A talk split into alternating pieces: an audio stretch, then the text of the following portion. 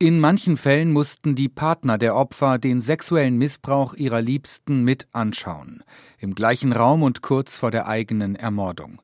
Die Täter hätten damit den Schmerz und die Entwürdigung noch verstärken wollen. So steht es im Bericht des Dachverbandes von Beratungsstellen für Vergewaltigungsopfer in Israel. Die sexuellen Gewalttaten des 7. Oktobers seien keine Einzelfälle, sondern systematisch und vorsätzlich gewesen. Die Hamas hat sexuelle Gewalt am 7. Oktober wiederholt bestritten.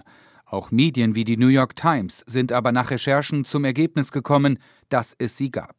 In Israel herrschte lange Zeit Frust und Entsetzen darüber, dass die Vereinten Nationen, so die Wahrnehmung, das Thema nicht ernst genug nehmen. Ende Januar war die UN-Sonderbeauftragte für das Thema sexuelle Gewalt, Pramila Patton, nach Israel gereist.